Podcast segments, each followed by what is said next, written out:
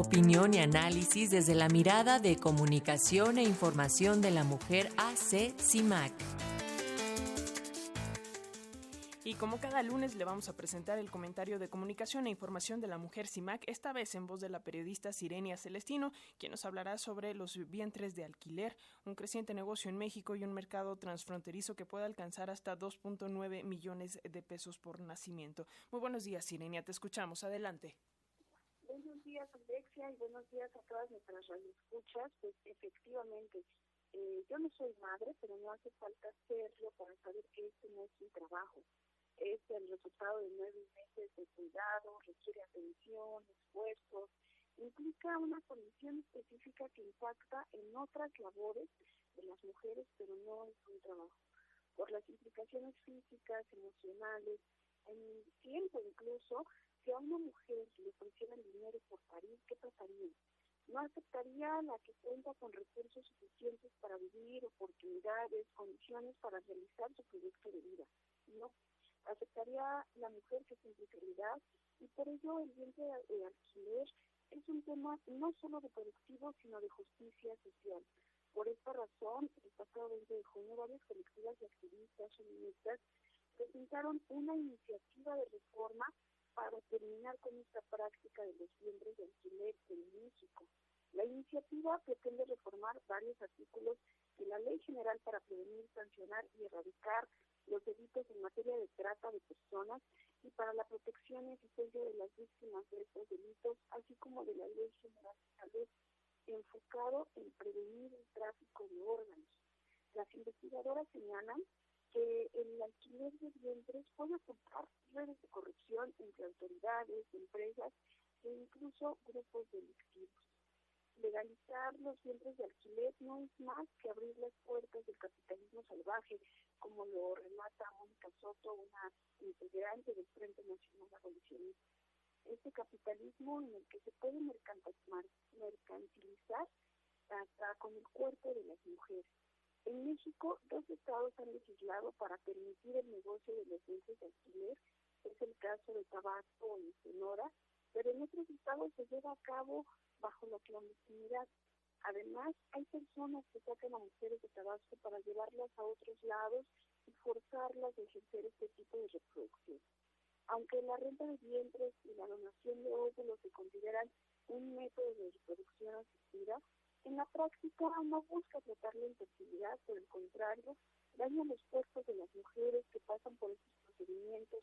Las consecuencias muchas veces incluyen el desarrollo de cáncer, ovarios poliquísticos e infertilidad en las mujeres que se someten a altas dosis de hormonas para poder vender sus óvulos o alquilar sus vientres.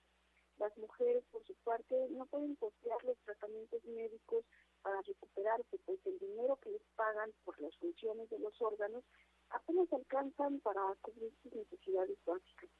El alquiler de vientres es una forma de explotación reproductiva de las mujeres y se señala específicamente la ley contra la trata porque, como lo ha explicado Teresa Ulloa, directora de la Coalición Regional contra el Tráfico de Mujeres y Niñas en América Latina y el Caribe, la trata de personas la captación, transporte, traslado o acogida de una o varias víctimas para explotarlas. Y en el caso de los vientres de alquiler, a la víctima, si bien no le extrajeron el útero, pero lo usaron, comerciaron con su capacidad de gestar y con un bebé que vendieron, trataron y traficaron y ganaron dinero por este proceso. Es trata porque hay reclutadoras, agencias de reproducción asistida, médicos, abogados, clínicas, hospitales notarios y también hay delincuencia organizada. Olivia Pena, otra de las investigadoras de la UNAM, afirma que esta práctica lo menos que importa es el cuerpo de las mujeres y su salud. Por eso se les dan hormonas, se les mete a que no requieren, se les cuida su salud postparto o bien, si el producto no es del gusto del contratante, puede rechazar.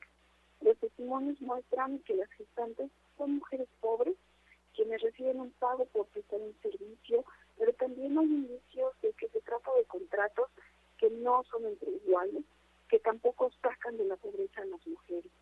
Las feministas que nos oponemos a legislar los vientres de alquiler Estamos defensoras de la vida, la salud y la libertad de las mujeres, así como de los derechos reproductivos de las mujeres.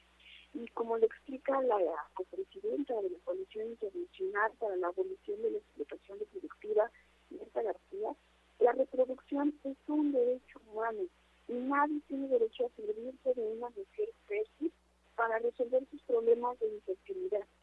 nuestra capacidad reproductiva y nuestros embarazos no curan ni revierten la infertilidad de nadie. Rentar el vientre no es una decisión libre de las mujeres. Se nos hace creer que decidimos alquilar nuestro vientre para beneficiar al mercado liberal. Como ya ha ocurrido en otros países, las propuestas de regulación altruista abren las puertas a la regulación comercial, aumentando el riesgo de turismo reproductivo y trata de mujeres, niñas y niños. Las feministas, las expertas, llaman a no aprobar ninguna iniciativa de ley en materia de situación subrogada o cualquiera de los eufemismos para la explotación reproductiva. Ni ninguna disposición que atente contra la dignidad humana y derechos de las mujeres en razón de su sexo o que pueda favorecer cualquier forma de explotación. Legislar para facilitar los procesos de adopción garantizando el interés, el interés superior de la niña. Esta es una vía factible para que el legítimo deseo de maternidad o paternidad pueda ser realizado sin vulnerar la dignidad y los derechos de las mujeres, de las niñas y los niños, al mismo tiempo que se atienden las necesidades cuando se encuentran en situación de orfandad. El embarazo es un proceso biológico complejo que puede implicar riesgos para la salud y la vida de las mujeres, por lo que no puede ser tratado de forma superficial, irresponsable y deshumanizante legislar para que la maternidad sea ejercida en libertad, cómo, cuándo, con quién y las veces que decidamos las mujeres, sin subordinación ni vulneración de derechos, con acceso a la contraconcepción y el aborto legal, seguro y gratuito, sin sugestión a causal. Porque nosotras parimos, nosotras decidimos y reivindicamos el derecho a decidir sobre nuestra maternidad para que sea deseada, segura, sana y en libertad.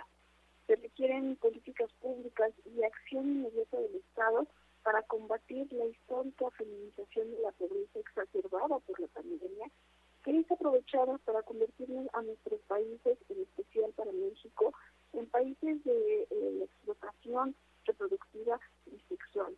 Las mujeres no podemos ni debemos ser explotadas que nuestra necesidad no es consentimiento, sino una forma precarizada de sobrevivencia, que puede tener efectos devastadores en nuestra salud y que somos humanas y no solo incubadores.